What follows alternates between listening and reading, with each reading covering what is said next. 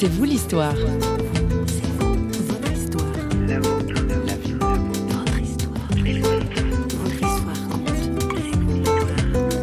Et là, je réalise que une sensation étrange est en train de m'envahir et qui ne vient pas de moi. En fait, il y a une puissance qui venait de l'extérieur qui provoquait cette réaction-là dans mon corps. Et là, je m'assois, je bondis sur le canapé et je réalise que ce n'est pas moi, mais quelque chose de l'extérieur qui est en train de m'envahir. Donc là, je m'assois et je me demande ce qui est en train de se passer. Je sens vraiment une force qui vient, qui vient, qui vient. Non, ça n'arrive pas qu'aux autres. Azadeh témoigne que Dieu, aujourd'hui encore, se révèle personnellement auprès de ceux qui le recherchent. Bonjour et bienvenue dans C'est vous l'histoire. Originaire d'Iran, arrivée en France à l'âge de 11 ans, notre invitée traîne depuis l'enfance une dépression qu'elle va traiter à la vingtaine seulement, mais sans grand succès. Musulmane pratiquante, Azadeh va dans un premier temps rejeter sa religion, puis y revenir par défi au contact d'un ami devenu lui chrétien. Mais la personne de Jésus-Christ la fascine et la questionne alors qu'elle décide de faire une retraite et de mettre le Dieu chrétien au pied du mur. Elle raconte son histoire au micro de François Sergi. Alors là, effectivement, du coup, j'ai donné une semaine à Dieu. J'ai demandé à cet ami de me prêter son appartement puisqu'il travaillait de nuit, etc., que son appart était libre. Parce que je, ne pouvais pas rentrer chez moi avec, euh, avec ma Bible pouvoir le lire. Ça aurait tué ma mère. Donc je dis, bon, Dieu, je te donne une semaine. Je vais me retirer, je vais lire la Bible. Le Coran, je le connais, je vais lire la Bible. Et là, je te demande une chose. Si tu m'entends, si tu existes, que tu m'entends, tu as la capacité donc de parler, de répondre. Alors je te demande une chose. Moi, je connais de la vérité. Maintenant, si je me trompe, ce sera pas de ma faute parce que je suis qu'un être humain. Mais toi qui es Dieu, je remets ça entre tes mains. Toi, montre-moi la voie. Et là, je dis, bon, Mahomet, si c'est toi la vérité, viens me le dire. Jésus, si c'est toi la vérité, viens me le dire. Comme ça, je m'en lavais les mains, vous voyez Tout est ouvert, donc. C'est ça. Et puis, pendant cette semaine-là, donc euh, effectivement, j'ai lu la Bible, j'ai lu l'évangile de Matthieu, puis j'ai lu l'évangile de Jean. Honnêtement, c'est vrai que ça me touchait. Je trouvais ce Jésus merveilleux, il était beau, ce qu'il faisait était juste euh, au-delà. Je me souviens même, il y a certains passages, à un moment donné, quand il se met à genoux, qu'il lave les pieds de ses disciples, je me souviens que ça m'a fait pleurer, parce que je voyais en lui des choses qu'une euh, pensée humaine ne pouvait pas concevoir. C'est son humilité, cet amour qu'il avait, je réalisais que ça pouvait pas être une pensée humaine, ça pouvait pas être une réaction juste humaine. Vous voyez, ça touchait peut-être ma tête, je pouvais verser des larmes, mais ça touchait pas mon cœur. Ça rentrait toujours pas. Et un blocage toujours. Oui. Ce qui s'est passé, c'est que j'ai commencé à fréquenter l'église locale aussi. Je suis allée juste à deux réunions. Et la toute dernière réunion, je me souviens, c'était un pasteur qui était de passage et euh, dans sa façon de parler, il a évoqué un tas de choses qui étaient en fait dans toutes mes réflexions et pensées et questions vis-à-vis de qui est ce Jésus. Et à la fin de son message, il a fait un appel très simple. Il a demandé, il a dit, on va fermer les yeux, on va baisser la tête.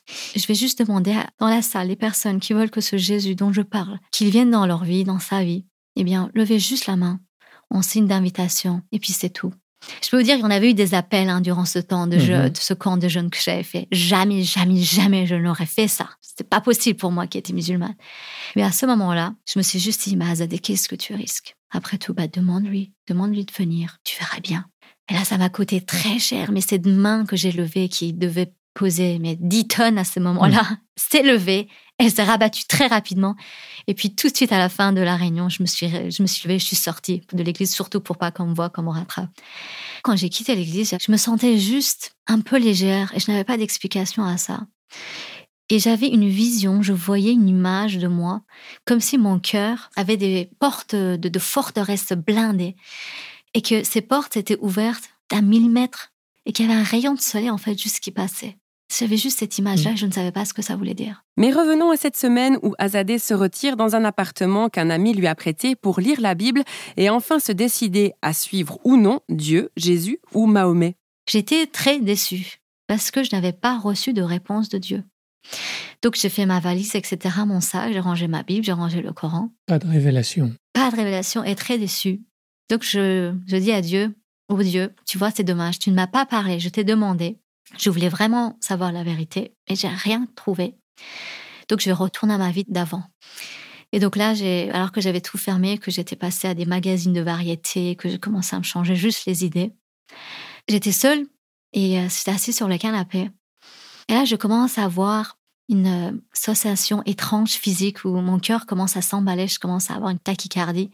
Et là, comme tout bon médecin, je me dis, ah, t'es en train de faire un malaise vagal, t'as trop réfléchi à tout ça. Donc je m'allonge, je commence à prendre mes pulsations, à respirer, à me détendre, à me dire, tout va passer, c'est rien, ça va revenir. Et là, au fur et à mesure, plus je me raisonnais, plus je réalise que une sensation étrange est en train de m'envahir et qui ne vient pas de moi. En fait, il y a une puissance qui venait de l'extérieur et qui provoquait cette réaction-là dans mon corps. Et là, je m'assois, je bondis sur le canapé et je réalise que ce n'est pas moi, mais quelque chose de l'extérieur qui est en train de m'envahir. Vous étiez consciente là? Là, j'étais consciente et pas du tout en train de faire un malaise. Mhm. Donc là, je m'assois et je me demande ce qui est en train de se passer. Je sens vraiment une force qui vient, qui vient, qui vient. Et j'ai eu tellement peur à ce moment-là, consciente de quelque chose qui se passait dans la pièce, que je ne sais pas ce qui me prend, mais là, je me dis, mais c'est Dieu, il est là, il est dans la pièce.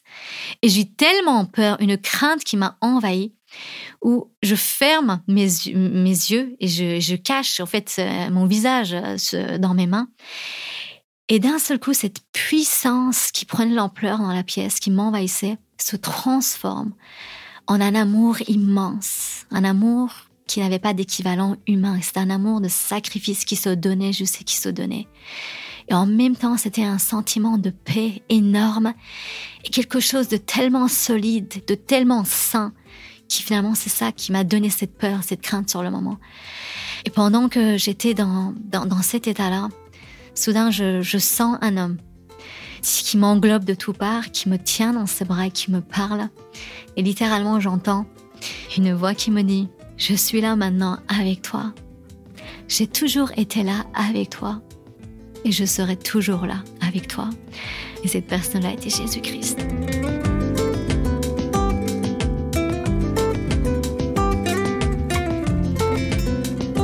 J'ai commencé à pleurer, à pleurer, à pleurer à lui demander pardon pour tout ce que j'avais pu penser de lui, de dire sur lui. Et je dis, mais comment t'as pu me connaître? Je ne te connaissais pas. Tu veux dire que tous les moments où je priais, je me sentais, même je priais à n'importe quel Dieu, et tu étais là. C'était toi, en fait, qui m'entendais, qui m'écoutais je sentais un sentiment de joie extraordinaire dans sa présence qui m'envahissait, où je ris aux éclats. Donc, je ne sais pas combien de temps ça a duré, mais je mm. peux vous affirmer que s'il y avait quelqu'un dans la salle, on m'a hospitalisé en psychiatrie parce que je devais vraiment pas avoir l'air normal. Il vous, aime beaucoup, Azadé, hein, pour vous, pour venir comme ça jusqu'à vous.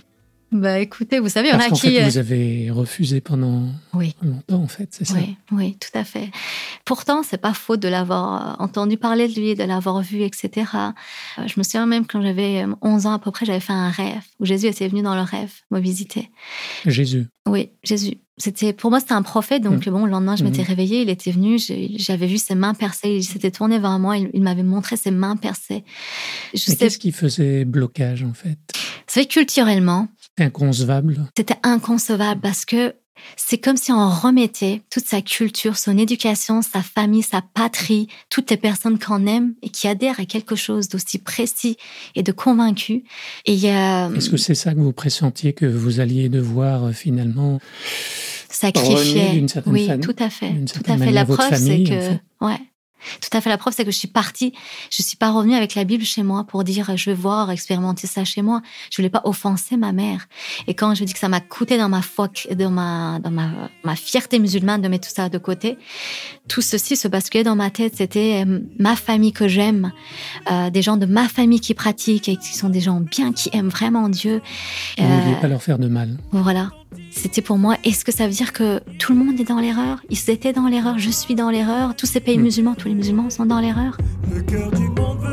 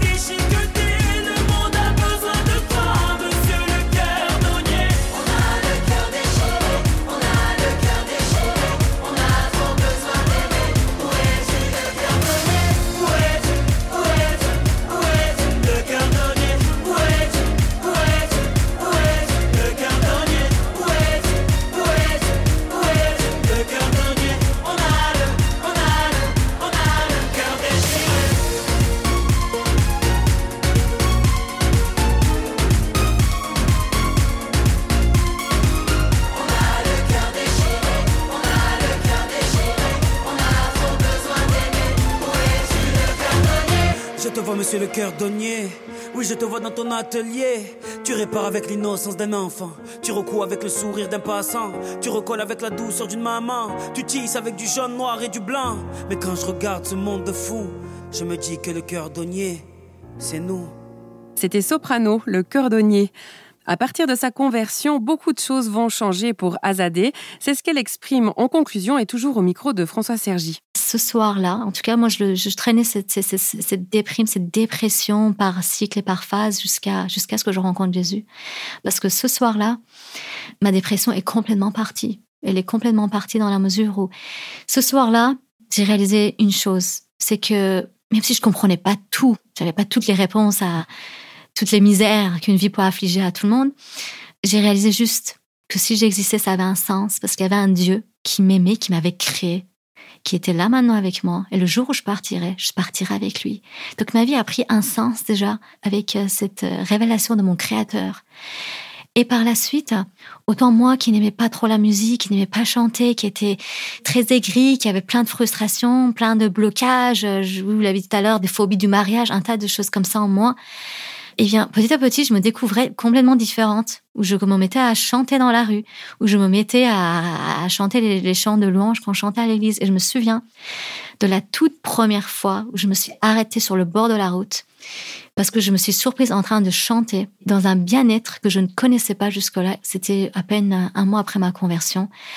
Je me suis arrêtée dans la rue. Je dis, mais c'est ça être normal. C'est ça être heureux. Et j'ai réalisé ce jour-là bah, tout ce que je n'avais pas eu. Et c'était pour la première fois de ma vie que je ressentais un bien-être. Et c'est vrai que depuis, j'ai connu Jésus en 2000, 17 ans après, la joie qu'il me communique n'a seulement pas de commun mesure avec ce que les gens même peuvent vivre, vraiment, hein, d'une joie, de choses de ce monde, des choses matérielles, des joies que la vie peut nous procurer. Oui, le mal-être, la tristesse, etc., toutes ces choses-là, les idées noires, tout est parti comme un immeuble de 10 étages sur mon épaule qui est parti.